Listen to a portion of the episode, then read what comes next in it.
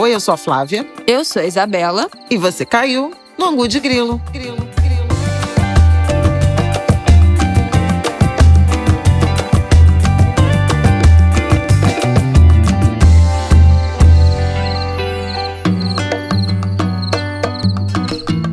Oi, gente! Boa terça-feira para vocês! Angu de Grilo 107 no ar. Tudo bem, Flavel?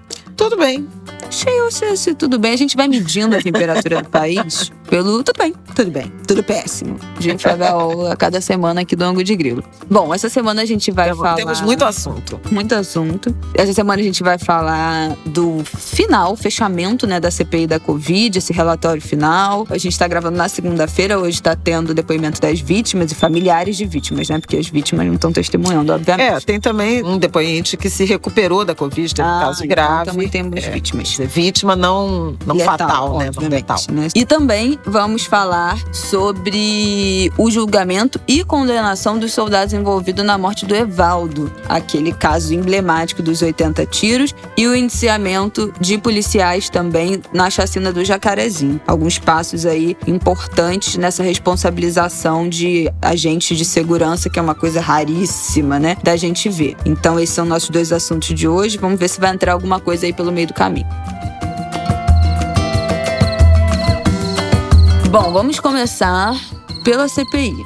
Finalmente, depois de meses, está chegando ao fim a CPI. A entrega do relatório está marcada para essa quarta-feira. Foi adiada, né? Ia ser nessa terça que vocês estão ouvindo, mas será amanhã. Amanhã 20, se nada mais Acontecer, pois é. se alterar. Eu vi algumas pessoas comentando, jornalistas eh, principalmente, falando que a CPI se perdeu um pouco nas últimas semanas, né? Ela tinha crescido muito ali no, na, na questão da compra, né, da Covaxin, do Covaxin Gate, a compra de vacinas, aquele momento ali do, como é o nome do- dos irmãos? Os irmãos Miranda. Miranda. Ela cresceu ali, teve, ficou muito popular, né? A gente estava lidando até Pazuello Day, teve Vários esse episódios de Angu de Grilo tratam disso, Sim, viu? sim, Do sim, andamento, né, das fases da CPI. E acho que agora, nesse final, ela vive em baixa. É uma contradição, na verdade, a meu ver. Porque essa é a semana decisiva de apresentação do relatório do Renan Calheiros e uma minuta que vazou e que criou, inclusive, no, fim de semana, uma tensão entre o G7, que é aquele grupo majoritário, crítico né, do governo, é, acabou levando ao adiamento de terça para quarta da leitura desse relatório e da aprovação, em vez de aprovar nesta semana que estamos, a votação será na semana que vem para que todos os senadores tenham condições de ler e analisar o relatório final. Agora, eu acho que a CPI ela é dividida em, em duas fases, quer dizer, ela teve aqueles primeiros dois meses que foram de intensas revelações. Ela parte, vou falar assim rapidamente, ela parte de um eixo de investigação que era a compra de vacinas, né, principalmente, o adiamento da, da compra de vacina, o eixo da imunidade coletiva e do kit Covid, do uso da recomendação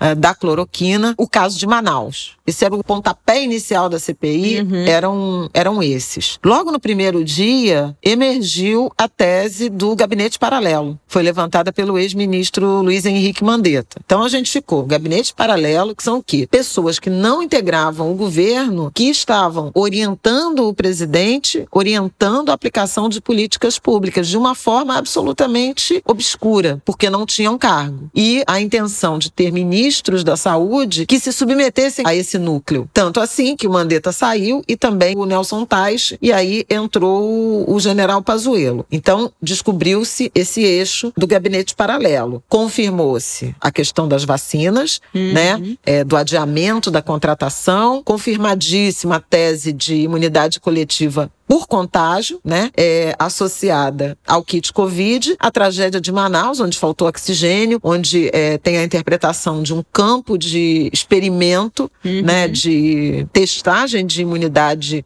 é, por contágio, e a tragédia que se deu no mês de janeiro, e aí resvala em algo inesperado, que é a corrupção, que é o tráfico de influência, que são os grupos civis de servidores do Ministério da Saúde e militares envolvidos num esquema sistema que só não foi materializado em termos de desvio de recursos públicos e pagamento de propina, porque houve a denúncia Luiz Ricardo Miranda, servidor do Ministério Exatamente. da Saúde, irmão do deputado. Aí, ainda na primeira e fase. histórias, né, de, de, corrupção que agitaram a, a CPI. A, a, história do Covaxin Gate, que, do, do, que é dos irmãos Miranda, e a história. Não. Do Domenech. E, exatamente. Dominguete. Do Dominguete. Dominguete. Do um dólar de superfaturamento de uma possível compra de vacina. Que era a vacina AstraZeneca, com um a qual o governo que... tem contrato, né? Exatamente. Contrato com a Fiocruz. Então, veja, esse eixo da corrupção foi um eixo também inesperado, que acabou acontecendo já na, no final ali, né? No meio para o final da primeira fase da CPI, foi em junho, né? O depoimento, final de junho, o famoso depoimento, em que inclusive aparece o nome de Ricardo Barros, o líder do governo, deputado federal, líder do governo na Câmara,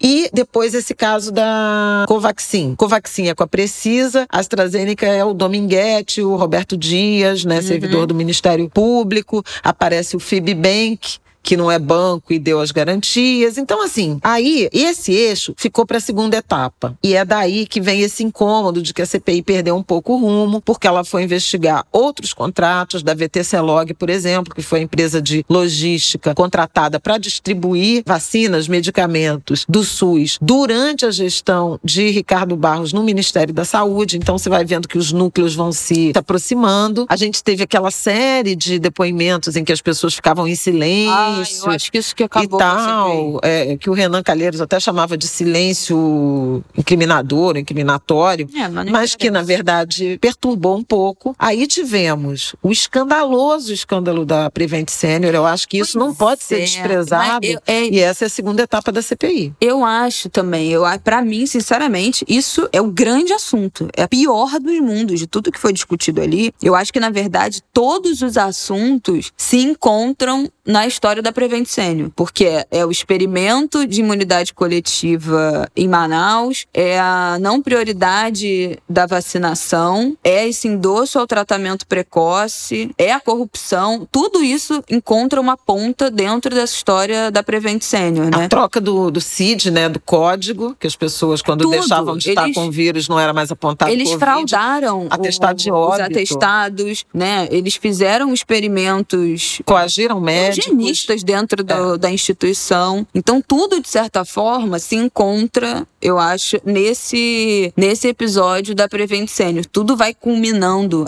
esse bando de coisa que a gente foi colhendo, né, desse governo genocida, nesses meses, nesse ano e meio de pandemia, nesses meses de investigação da CPI da Covid, eu acho que chega nessa bomba atômica de absurdo que é a Prevent Senior, que acabou eclipsada. É isso que eu não sei exatamente por quê. É porque eu acho que, para mim, esse é o pior dos assuntos e teve muito menos visibilidade do que deveria. Apesar de eu acho que teve uma cobertura muito intensa, né? Com, teve, tiveram os áudios, né? Os depoimentos, As, depoimentos das fortes. famílias das vítimas e tal, mas eu acho que não teve a comoção que teve, por exemplo, a história do um dólar ou a história do Covaxin Gate, da compra. É, o, o caso da Prevent Senior é uma calamidade, mas eu acho que para a CPI ficou um pouco complicado de comprovar de uma forma muito robusta, vamos ver o que, que vem no relatório, o envolvimento, a conexão com o Palácio do Planalto, com o governo uhum. e tal. Isso está mais sugerido do que provado. Tanto assim que o Ministério Público e a Polícia Civil em São Paulo montaram uma força-tarefa, o Ministério Público montou uma força-tarefa para investigar, quer dizer, como sendo um episódio local, local. Uhum. né? E ao mesmo tempo houve abertura de CPI também, né? Na Câmara Municipal e na Sim. Assembleia Legislativa. Eu acho que também pode ser um bom exemplo de desdobramentos locais. Eu acho que eu já falei isso aqui no, no Angu, sobre o, o quanto é relevante você, desse relatório, extrair abusos, crimes, atos, omissões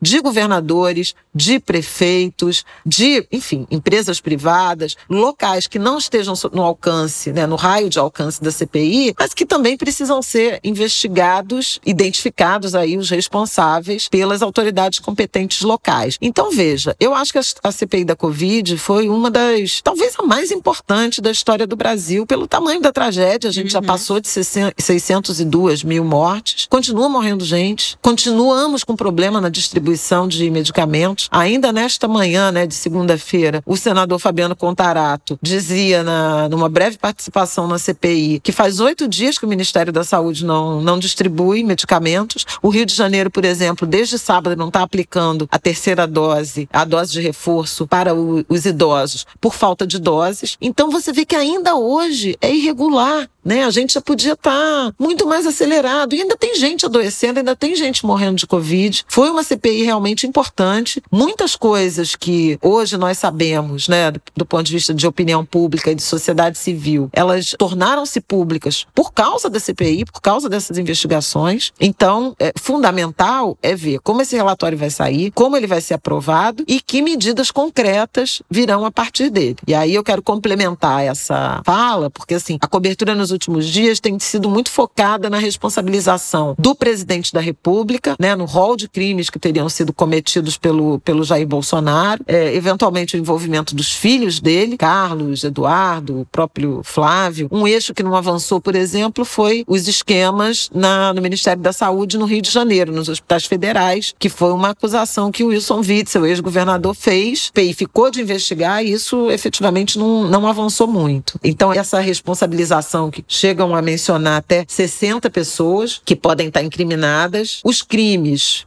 que supostamente vão alcançar o presidente da República são epidemia com resultado de morte, infração de medidas sanitárias, emprego irregular de verba pública, incitação ao crime, falsificação de documento particular, charlatanismo, prevaricação, genocídio de indígenas, e aí tem uma enorme polêmica, crimes contra a humanidade, crimes de responsabilidade e homicídio por omissão. Eu lembro que aqui tem crimes de responsabilidade que são atribuição da Câmara, que aí envolve impeachment uhum. e tudo mais. E crimes comuns que são atribuição de denúncia, de investigação e denúncia da Procuradoria-Geral da República. Por isso que é tão importante a gente pensar em como materializar, fazer essas investigações, esse relatório, de seguirem adiante. Porque a gente sabe que Arthur Lira se tornou um grande aliado do presidente Bolsonaro, Arthur Lira, que é presidente da Câmara, né, dos deputados, e Augusto Aras não precisa nem dizer, né, gente? São dois anos aí de, de proteção, de alinhamento com o presidente. Uhum. Então, há algumas questões em relação a isso. Alguns senadores já apontaram que o Supremo, provocado por senadores, por exemplo, podem pressionar Augusto Aras, isso já aconteceu em alguns episódios, e estão vendo de que maneira se impõe, por exemplo, prazo de apreciação do relatório por parte dessas instâncias e a cobrança de, de providências. Tem mais uma coisa que eu queria falar, é que tem outros dois eixos. Um eixo de reparação financeira, né,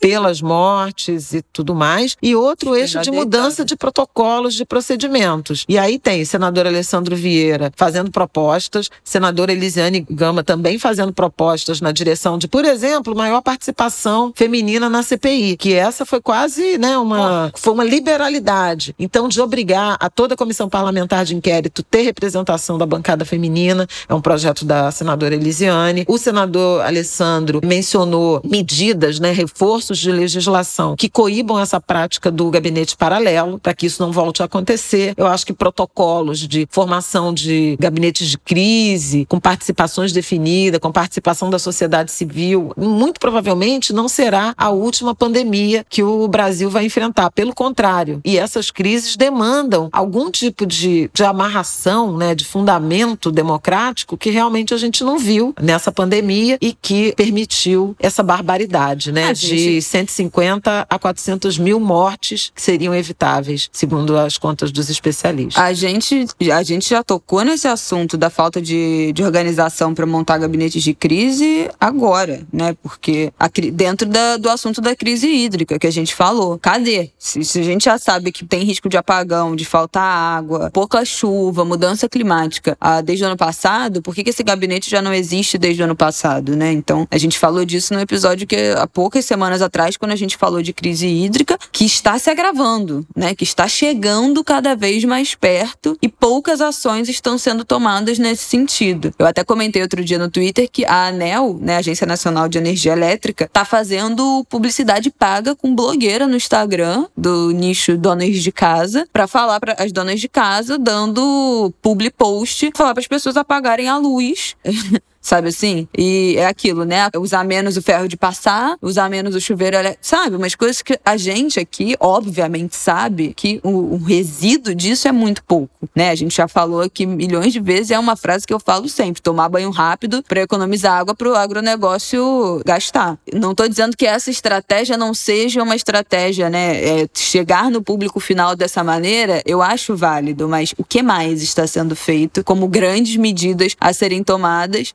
em cima da hora? Estão, estão pensando nisso muito em cima da hora quando o problema já existe, né? Não houve antecipação. Então, é um problema crônico desse governo a falta de integração entre os ministérios e os poderes para conseguir montar gabinetes de crise no tempo certo, no momento certo, para agir antes de que, né, de, de, quando tudo já está no, no ventilador. Mas, enfim, o que eu queria terminar falando é de uma percepção muito pessoal como cidadã. Eu achei que essa CPI foi broxante. Eu acho que não tem outra palavra para descrever esse sentimento do final. Eu acho que a gente começou com muita expectativa de que isso fosse dar em grandes ações de responsabilização desse governo, eventualmente endossar um processo de, de impeachment. Ai, gente, não sei. Eu acho que a gente estava com uma expectativa muito alta de que isso ia ser um ponto de virada dessa responsabilização do governo, sabe? Quando começou, o assunto CPI ficou um assunto, inclusive, muito pop, né? Falar sobre isso, pelo menos na, dentro da bolha da internet,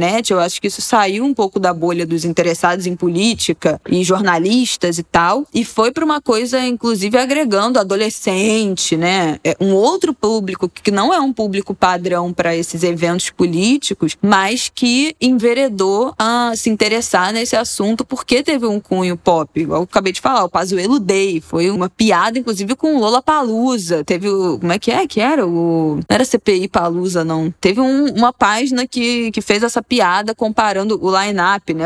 A arte do Lola Palusa com, uma, com os nomes que seriam. que prestariam depoimento na CPI. Então isso foi virando, ganhou uma conotação ali de, de assunto que tá todo mundo comentando, que tá todo mundo de olho, que eu acho que inflou na gente uma expectativa de que, cara, agora vai. É isso que vai ser a virada de botar esse governo na parede e responsabilizar e eventualmente engrossar o caldo para derrubar esse governo. E não rolou, entendeu? É isso que eu falei, né? Que tem alguns jornalistas comentando que a CPI se perdeu, a gente que não tem esperança nessas instituições, foram esses depoimentos com as negativas de falar, né? Os silêncios que desanimaram. Porra, como é que a gente desanima de uma coisa que também é tão importante, né? Tem muitas coisas que eu acho que a gente pode refletir individualmente, coletivamente sobre isso, mas eu acho que a nossa expectativa era outra. Eu acho que a gente criou uma expectativa de que esse seria o momento que a gente ia, minimamente, né, a gente, a oposição, triunfar ou, ou bater ou, ou, ou virar esse jogo, ou cair. Óbvio que a reprovação do governo Bolsonaro aumentou muito nos últimos meses, isso foi uma coisa é, minimamente positiva, né? A gente vê que, que isso está tendo repercussão na população, não a CPI necessariamente, mas as atrocidades que estão sendo cometidas pelo governo está tendo repercussão na vida das pessoas, na opinião pública, ótimo. Mas eu acho que esse ponto de essa derrota, sabe, essa última atacada não chegou. E aí eu acho que termina com um retrogosto de frustração esse processo da CPI, uma coisa meio agridoce que não era o que eu acho que a gente esperava. É, não sei. Eu acho que as coisas são muito sérias, né? O, relatório deve vir muito grave. Agora, de fato, os três primeiros meses foram muito mais é, aquecidos, é, empolgantes, né? Mobilizaram muito mais o, uhum. o, debate e tudo mais. Mas a gente também tem que pensar que nesse período, nessa cauda longa aí da CPI, houve um aumento da, da vacinação e a aceleração da vacinação tem tudo a ver com a CPI. Diminuiu o número de mortes, o número de internações. Isso aí também tem um efeito, né, de, de um noticiário ter, ter se enfraquecido em relação àquele momento de abril, maio, que foram os meses mais trágicos, e a CPI começa em maio. Abril e maio foram os meses mais letais, né, uhum. né, da, da Covid. Então, eu acho que tem a ver com isso. Agora, fundamental é a gente pensar que o relatório vai resultar em responsabilização e punição entendeu? Como é que faz para garantir pra isso? Não deixar esse samba morrer. E essa questão da reparação, que hoje está tendo a, a sessão com vítimas, né? E o primeiro depoimento da enfermeira Mayra, ela fala isso, né? O, o senador Renan diz que vai propor no relatório uma pensão para os órfãos, né, de baixa renda da Covid, de um salário mínimo até 21 anos. E aí ela falou, não é só sobre dinheiro, é sobre dinheiro. Ela perdeu a irmã e ela adotou quatro sobrinhos, quatro filhos que a irmã deixou órfã. E ela dizia: muitas crianças e, e, os gêmeos, né, morreram quando a mãe tinha acho que quatro meses. A mãe morreu, eles tinham quatro meses. quatro meses. Eles precisam ser acompanhados, né, por conta de várias questões de oxigenação, de todos esses traumas, né? Então tem que ter um atendimento psicológico. Ela falou de crianças que elas sabem, né, de mãe que morreu e teve uma maternidade materna absurda no Brasil, oito vezes maior que no mundo, em razão da, da Covid. Muitas crianças tiveram partos difíceis, ficaram em UTI. Aí ela dizia, por exemplo, no caso específico do Amazonas, né, de Manaus, quase não tem neuropediatra. Então, muitas crianças estão sem assistência devida e poderiam se desenvolver adequadamente se tivessem essa uhum. assistência. Então, garantir que o SUS seja equipado para atender essas vítimas. Até lembro um pouco do caso da Zika, Eu né? Ia falar isso, da microcefalia. A bem da verdade, a gente ainda não sabe a repercussão que a Covid vai ter nas crianças que as mães se infectaram na gravidez, né? A Zika a gente foi descobrir anos depois que, peraí, que explosão é essa de microcefalia? E aí descobriu-se essa relação. A gente não sabe, e aí eu acho que deveria existir um acompanhamento não só das mães que agravaram, foram para UTI, tiveram que fazer parto prematuro, os bebês nasceram das mães ali internadas com Covid, mas de todas as crianças que nasceram durante a pandemia. Eu fiquei grávida durante a pandemia e o Rafael, meu marido, teve Covid uma semana depois de a gente descobrir a gravidez. E a gente teve contato numa época em que não existia Tinha informação teste.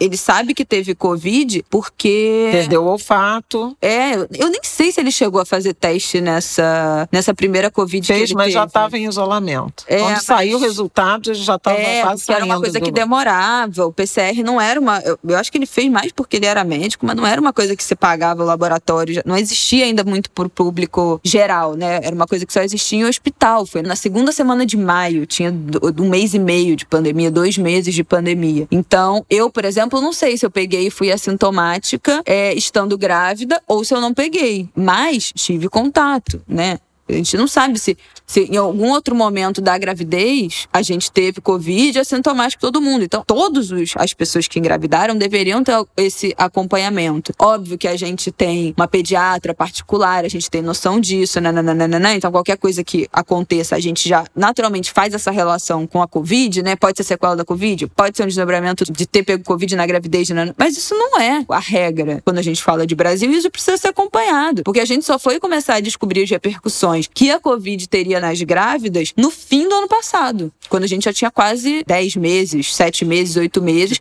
que começou-se a pensar que a trombose da placenta tinha relação, tinha relação com a Covid. E depois se comprovou que, que realmente tem, né? Então, por isso, as grávidas viraram grupo de risco numa do tipo, ah, quem tem imunidade reduzida vira grupo de risco, né? Os idosos, crianças, naquele primeiro momento era, né? Idoso, criança, não, não. Depois foram vendo que criança não tinha tantas repercussões graves. É, idoso tinha mais. Grávida, não sabemos, mas depois sim. Aí outras comorbidades. É, então, sim, esse acompanhamento é muito importante. Mas é aquilo, né? O que está no papel é, tem, é muito, vai ser muito suadouro para fazer isso ter realmente essas repercussões verdadeiras, né? É, mas Na é que eu acho que a gente não pode esquecer dessas dimensões. A sim. dimensão de novos protocolos, de novos procedimentos, de uma amarração legal para exigir providências. Você vê, o Ministério da Educação educação não fez nada, gente. Tem um ano e meio de pandemia. Não fez nada. Rigorosamente nada. Não teve uma política pública de educação criada pelo Ministério da Educação para enfrentamento da pandemia. E isso foi uma questão gravíssima, né? A educação tá, tá em pane. Na semana passada, o, o governo do estado de São Paulo falou da volta às aulas de 100% dos alunos no dia 3 de novembro, mas no dia seguinte disseram que só 24% das escolas têm condições de receber 100% dos alunos, que em um ano e meio não conseguiram adequar os equipamentos públicos, as salas de aula. Nem tentar. Garantir o distanciamento. Então, assim, tem várias questões, sabe? Tem várias questões. A questão do acesso à água, a questão do acesso ao alimento. Enfim, além da saúde,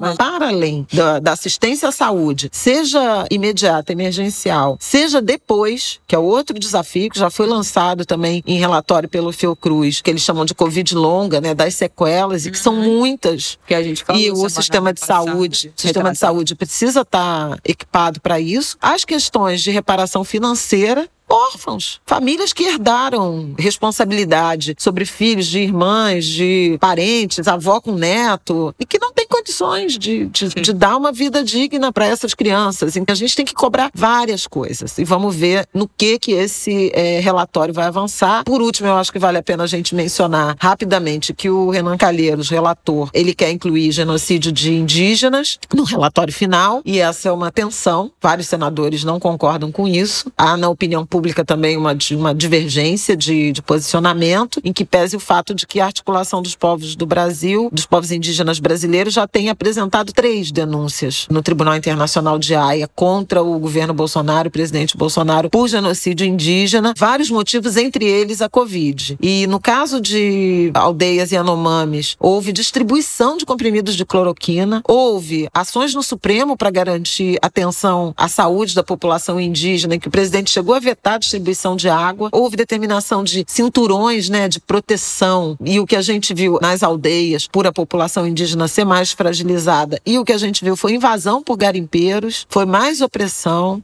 foi desmatamento, foi desqualificação, tem a- o debate sobre marco temporal, que aí a gente já falou aqui, não envolve Covid, mas tem todo um ambiente, né? E, e muitos indígenas morreram, morreram caciques, referências, lideranças de referência, e esse debate precisa ser feito, e a CPI errou a não ter levado representantes de povos indígenas para nenhuma sessão, nem a de hoje. Não, e também quilombolas, mas houve muitas ações, né? A Coalizão Negra por Direitos apresentou à CPI um requerimento de inclusão também de genocídio, de extermínio dos povos quilombolas, do, do povo negro. Eu acho que esse debate é um debate que precisa ser travado na sociedade brasileira. E como fiz um comentário na semana passada na Globo News, você não vai esperar todo mundo morrer para só então identificar e denunciar um genocídio. Gente, e dentro da proporção do que historicamente era o número, né, de população indígena no Brasil e o que se tornou o genocídio indígena, a gente já tem total legitimidade para falar em genocídio indígena, pelo amor de Deus. E a Covid é mais uma etapa desse genocídio, que segue em curso há 500 anos. Não dá para chegar hoje e falar que não, não, não teve genocídio indígena, não. Não, não só teve, como está tendo já há algum tempo. Não é nenhum exagero a gente usar essa palavra para falar do aniquilamento da população indígena brasileira, a quantidade de povos que já foram exterminados para sempre e que foram afetados, que são afetados há 500 anos e que foram afetados brutalmente nesse momento de pandemia. Não dá pra gente relativizar esse tipo de coisa. Bom, vamos passar pro próximo assunto. Chegou o nosso integrante aqui, nosso participante.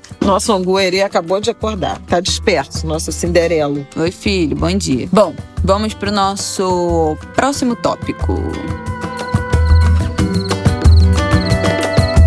Semana passada, finalmente, né, teve é, o julgamento e a incrível e inédita condenação de soldados do exército pela morte de Evaldo, o músico que foi atingido por 80... Evaldo Rosa e Luciano Macedo, que é o catador de latinhas, né? Que ao tentar socorrê-lo, ajudar, Também foi. é, também acabou baleado. Morreu 11 dias depois, não resistiu. Evaldo foi atingido por 80 tiros ao passar por uma blitz, né, uma da, da polícia do, do exército. Foram disparados 257 tiros e 82 atingiram o carro do Evaldo, que estava com a família, com o sogro, com a mulher, Luciana Nogueira, com o filho Davi. Eles estavam indo para um chá de bebê. Exatamente. Foi Pela abril de primeira 2019. Vez, pela primeira vez, houve condenação de militares do exército que cometeram crimes durante o trabalho de segurança pública. Nunca tinha acontecido. Oito dos 12 soldados que estavam no episódio foram condenados.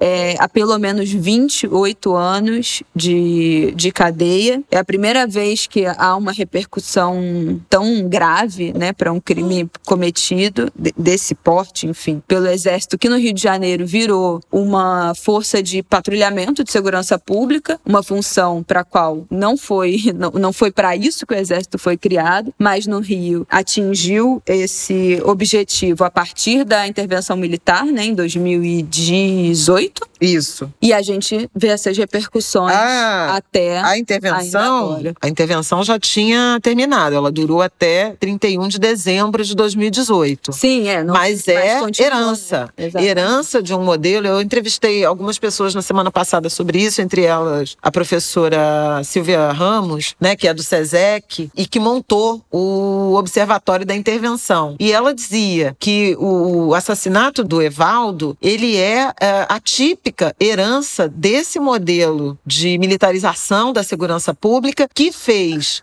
de soldados, né, militares do Exército Brasileiro das Forças Armadas, responsáveis pelo patrulhamento de áreas próximas a quartéis. Na verdade, foi o que aconteceu naquela região de Guadalupe. A Luciana até fala isso pro Evaldo. Calma, amor, é o quartel, achando que eles iam ser socorridos e eles foram fuzilados. Mas a Natália Viana, da agência pública, que escreveu, aliás, um livro ótimo chamado Dano Colateral sobre a participação dos militares na segurança pública, ela apurou, né, numa investigação muito densa, que aquilo era uma operação ilegal, inclusive, não legítima, porque não havia intervenção naquele momento e, portanto, não seria possível uma operação do Exército na favela do Muquiço ali em Guadalupe naquele momento, naquela situação. Pois bem, a questão é que os militares eram 12 envolvidos, quatro foram absolvidos porque não foi possível comprovar que eles atiraram, mas oito foram condenados. Sete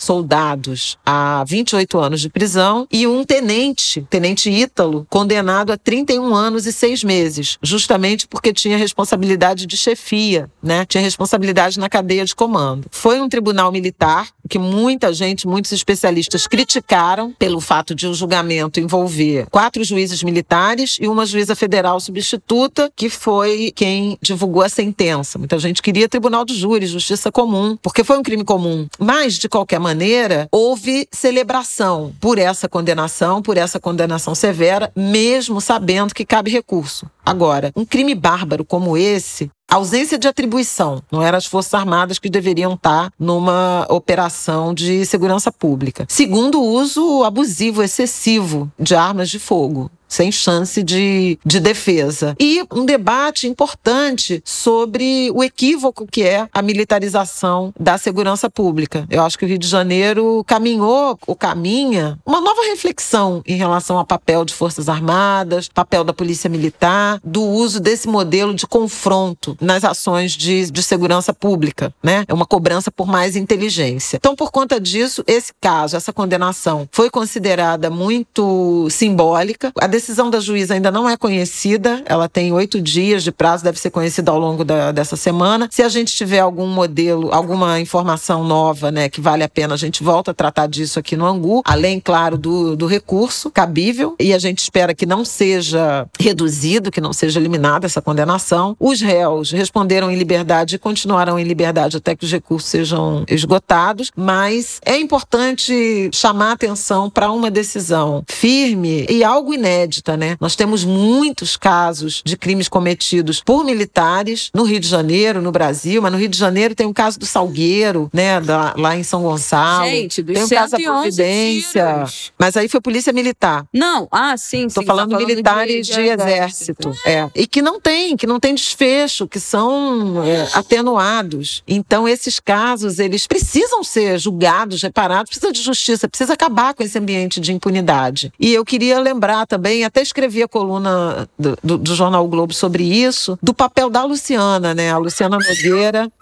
uma mulher negra incansável nesses dois anos e meio na busca por justiça pelo, pelo Evaldo, honrando aí a tradição, triste tradição, era o título da minha coluna, de mulheres negras que têm que combinar o luto com a luta por justiça. Foi o caso da Luciana, foi o caso de tantas mulheres é, negras do Rio de Janeiro, do Brasil inteiro, né, que fizeram da vida a luta por justiça, a luta contra a impunidade. Muitas morreram sem ver essa justiça. As mães de Jacari são exemplo, as mães de Manguinhos são exemplo. A gente vê o caso do Marcos Vinícius, lá da Maré, com a Bruna, mãe dele. São muitos casos. E eu acho que também vale citar o caso da, da mãe dos meninos do, dos 111 tiros, mesmo não sendo, é, não tendo sido um crime cometido pelo exército, uma das mães de um dos meninos morreu foi de depressão. É, foi pela polícia. Uma das mães morreu de depressão, de tristeza. Ela parou de comer, parou de se alimentar é, e morreu deprimida. Essas são as mortes que não são contabilizadas, né? Quem morre a partir de depressões causadas por esses traumas e quem e as mortes simbólicas, né? Das famílias que deixam de existir, das crianças que crescem sem pai, das mães que perdem os filhos. Então, as mortes em vida também não são contabilizadas é, nesse genocídio do povo negro que acontece pela violência policial. Para quem não lembra, o caso dos 111 tiros foram de cinco jovens adolescentes em Costa Barros, uma comunidade aqui do, da Zona Oeste ou Zona Norte já, zona, da Zona Norte do, do Rio. Eles estavam saindo para ir numa lanchonete, acho que no McDonald's, com, comemorar o primeiro salário de um deles e foram fuzilados também pela polícia militar. Viram cinco jovens adolescentes, jovens adultos negros dentro de um carro na Avenida Brasil e foram fuzilados. Esse episódio nunca teve resolução e responsabilização adequada. Eu não sei exatamente se a gente, como sociedade, aqui no Rio,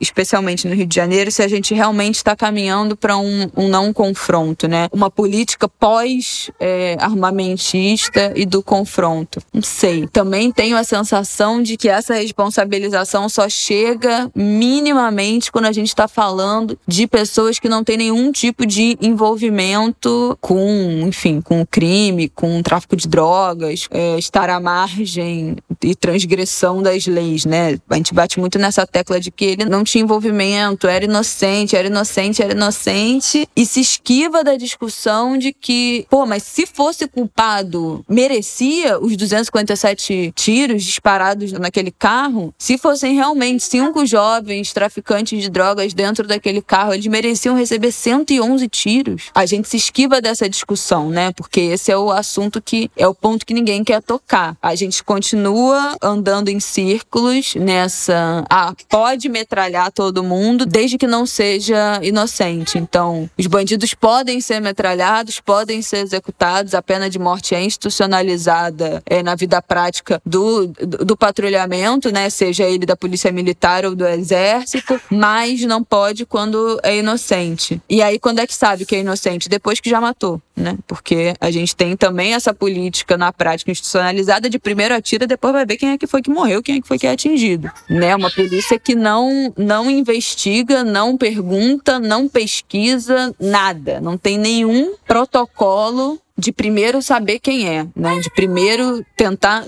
entender aquela situação. Não, mete bala e depois a gente vê. Depois a gente arca com as consequências que não existem, que não chegam, né? Então, é a impunidade institucionalizada, né? Sabe que pode matar, sabe que nada vai acontecer. Especialmente se forem pessoas com algum grau de envolvimento com a criminalidade. Eu acho que o nosso debate também deveria é, girar em torno da ressocialização, gente. Da possibilidade de ressocialização. Como é que a gente não fala disso? Né? A, a gente é um país 100% descrente na possibilidade de ressocialização. E aí eu acho que, que dá pra gente encampar também, pra gente falar que tanto a direita não acredita nisso, né? Obviamente, né? Tantos punitivistas não acreditam na ressocialização, mas o outro lado também, né? Que, que seria a esquerda, que seria os, os, anti, os antipunitivistas, que seriam quem tá pensando na necessidade dessa responsabilização, desse indiciamento desses policiais desses profissionais que cometem crimes, agentes de segurança que cometem crimes, a gente também não fala disso. A gente não fala como pensar a ressocialização é importante, né? Como repensar essa lógica de presídio é importante. Como a gente repensar essa lógica de, de exclusão da sociedade, de marginalização, desse carimbo na testa que leva o ex-presidiário, né? Que não pensa, que não trata o presidiário, o transgressor da lei, como ser humano. Isso foi um debate que teve muito essa semana dois casos de mulheres que roubaram alimentos com fome e roubaram alimentos e tiveram a soltura negada. Meu Deus do céu, sabe assim? Como é que a gente ainda acredita que a lógica de simplesmente punir e prender vai adiantar alguma coisa dentro desse universo que a gente mergulhou de racismo, de classismo. Então, assim, são muitas etapas, né? Eu acho que responsabilizar, condenar esses agentes de segurança são a ponta final de um processo que é muito grande, que bate em muita coisa, porque eles vão ser condenados e tem centenas de outros agentes de segurança na rua prontos para fazer a mesma coisa, que foram treinados para ter as mesmas atitudes, que foram treinados para metralhar qualquer uma pessoa que pareça suspeita num universo de um país em que todo preto é suspeito. Então, assim, é uma lógica punitivista e de uma violência institucionalizada que é muito ampla. E que essa é a ponta da ponta da ponta do iceberg que traz muito conforto, obviamente, para as famílias, né? Pessoalmente, é aquilo que eu falo muito, principalmente agora que eu tive filho. Ah, isso é 0,00001% dos casos, né? De todos os casos de violência policial, não sei o que, sei lá. Tô falando qualquer número, tá? Um 0,0001 gera uma condenação aos agentes de segurança e isso traz algum tipo de conforto para as vítimas, para as famílias da vítima. Claro, mas se você é a família da vítima, esse 0001 é o seu 100%. Então é óbvio que isso é importante. Quando é com você, não interessa se é raro, se a probabilidade é ínfima. Se é com você, é 100%. Então é óbvio que isso é importante dentro de um contexto familiar daquela pessoa dentro de um contexto de uma cidade, né? Se, se isso faz com que os protocolos e, e as ações daquela cidade mudem, mas isso é a ponta muito pequena de um problema que é muito grande e que eu acho que a gente fala pouco né? A gente fala muito sobre o evento final dessa violência, o confronto dessa violência, mas a gente, enfim, pouco fala ainda abertamente como sociedade, né? E não nesses nichos de como é o nosso podcast, que é uma audiência, né? Um público que é interessado nesse assunto, que pensa nesse assunto, mas a gente ainda fala muito pouco sobre encarceramento, sobre ressocialização, sobre como essa lógica punitivista de presídio não agrega nada, muito pelo pelo contrário, como não resolve a criminalidade, como não resolve a brutalidade policial, como esse é um ciclo que é retroalimentado de muitas camadas de, de racismo, né, de preconceito e não tem fim fácil e que não será essa condenação o fim. Outra coisa dentro desse assunto que a gente queria trazer, né, que aconteceu essa semana, foi que dois policiais foram indiciados. Foram denunciados e a justiça aceitou a denúncia, ou seja, já são réus, no massacre do Jacarezinho, que foi a maior chacina cometida, né, em operação policial da história do Rio de Janeiro. Um caso emblemático, uma tragédia, uma violência extrema que deixou 27 civis mortos, um policial também, um inspetor André Frias. E a decisão decisão de começar denunciando dois dos policiais envolvidos partiu do Ministério Público, é uma decisão de fatiar essa investigação, que para alguns é um procedimento normal, comum nesses casos, porque homicídio é crime, né, que precisa ser individual, individualizada a autoria, mas há uma preocupação sobre como será o desfecho desse processo todo de investigação pelo Ministério Público para responsabilização também de instâncias superiores, porque foi uma operação orientada. A polícia, de fato, cometeu muitos abusos e é preciso também punir, identificar a cadeia de comando que levou a isso. Essa é a reivindicação. O Ministério Público do Rio de Janeiro começou por esses dois policiais porque foi talvez o mais escancarado dos crimes ocorridos naquele dia. Muita gente deve se lembrar das imagens do quarto de uma criança, Omar Pereira da Silva, que foi a vítima. Ele foi morto quando já estava baleado e desarmado dentro de, do quarto de uma criança de 8 anos, né, na comunidade. Tinha muita testemunha e os policiais, além de matá-lo quando ele já estava rendido, eles plantaram uma granada, uma pistola e um carregador junto à vítima para simular que houve uma legítima defesa. Um foi denunciado por homicídio doloso e os dois por fraude processual. Agora se espera que os próximos casos. Eu, na sexta-feira, entrevistei a defensora pública, que está muito envolvida, Maria Júlia Miranda, e ela me disse que isso é, é comum, de fato,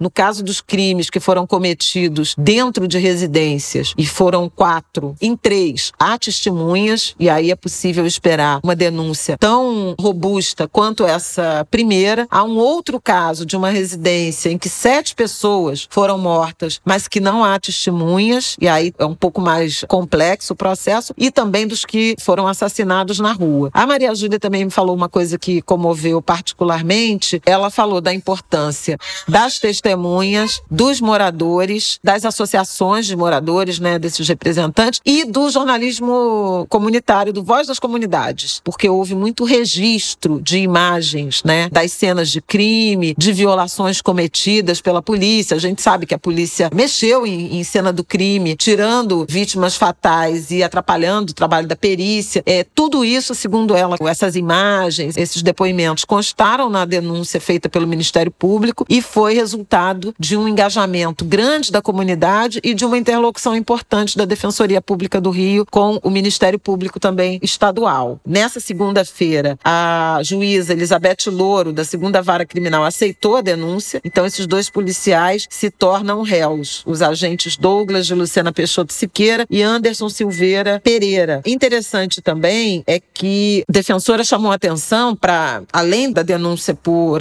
homicídio e fraude processual, o MP pediu e a juíza concedeu proibição de contato com as testemunhas do caso, afastamento da atuação pública nas ruas, qualquer atividade no bairro e na área de residência das testemunhas, quer dizer, no bairro, no caso do Jacarezinho, e de residência das testemunhas, justamente para manter esse afastamento e garantir a segurança das, das testemunhas. A juíza concordou com isso, dizendo que os agentes, esses dois agentes, não estariam aptos a figurar em operações policiais externas, sob pena de pôr em risco a ordem pública. Foi muito grave, né, essa denúncia. Vamos ver. Agora vamos ver o, o desdobramento. Eu acho que foi também uma decisão, é uma decisão decisão importante, mas que necessita de um pouco mais de observação para ver como o Ministério Público vai proceder daqui em diante em relação aos outros homicídios, né? Nós tivemos 28 mortes, entre elas um policial, como eu já disse. Esse é o, a primeira denúncia envolvendo uma só vítima, o Omar Pereira da Silva. Bom,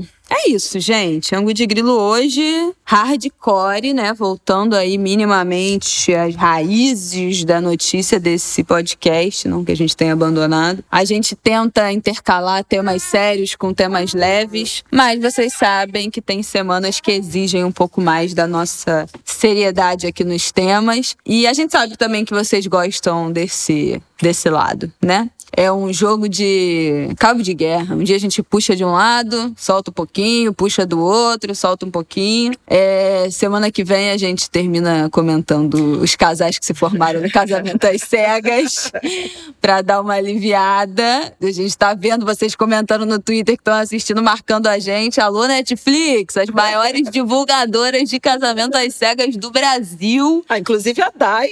Dai, dela. A Dai. Gente, a não ouve Angu de Grilo, não é uma fã. Grilo. Ouve o Pepe Cansada, meu outro podcast. Postou no Twitter, que eu comentei que ela era melhor. Postou no Twitter falando, meu Deus, a Bela, não sei o quê, ouço Pepeca. Então, pra quem gosta da Dai, vem aí, Dai no Pepe Cansada em algum momento, com certeza. E aí vamos, semana que vem, a gente se compromete no finalzinho a comentar os casais que se formaram nesse final para dar uma aliviada. Mas é isso, essa semana foi dura mesmo. Fala. Eu tenho uma, umas, umas notícias boas para dar. Então, Vou rápido. aproveitar para fazer meu agradecimento, meus agradecimentos. Bom, primeiro eu sou finalista do Troféu Mulher Imprensa. Ih! Quero agradecer super na categoria articulista, colunista. É, agradecer super a quem votou em mim, me fez finalista. As eleições estão rolando. Eu não gosto muito dessa coisa de ficar pedindo voto, mas já estou emocionada por estar no, nesse elenco de muitas mulheres incríveis do jornalismo brasileiro. Sou finalista também nos mais admirados jornalistas de economia e finanças. Mais uma vez. Então, e saiu a data e a confirmação de que eu vou batizar, dar nome a uma biblioteca no Morro da Congonha, em Madureira. É. projeto Favelivros. Por favor, visitem o Instagram, arroba Vamos deixar aqui na descrição do episódio. E é dia 6 de novembro, a inauguração da biblioteca. É, tem gente já festejando por. Uhul! Ai, filho, lá da Pinta? Viva!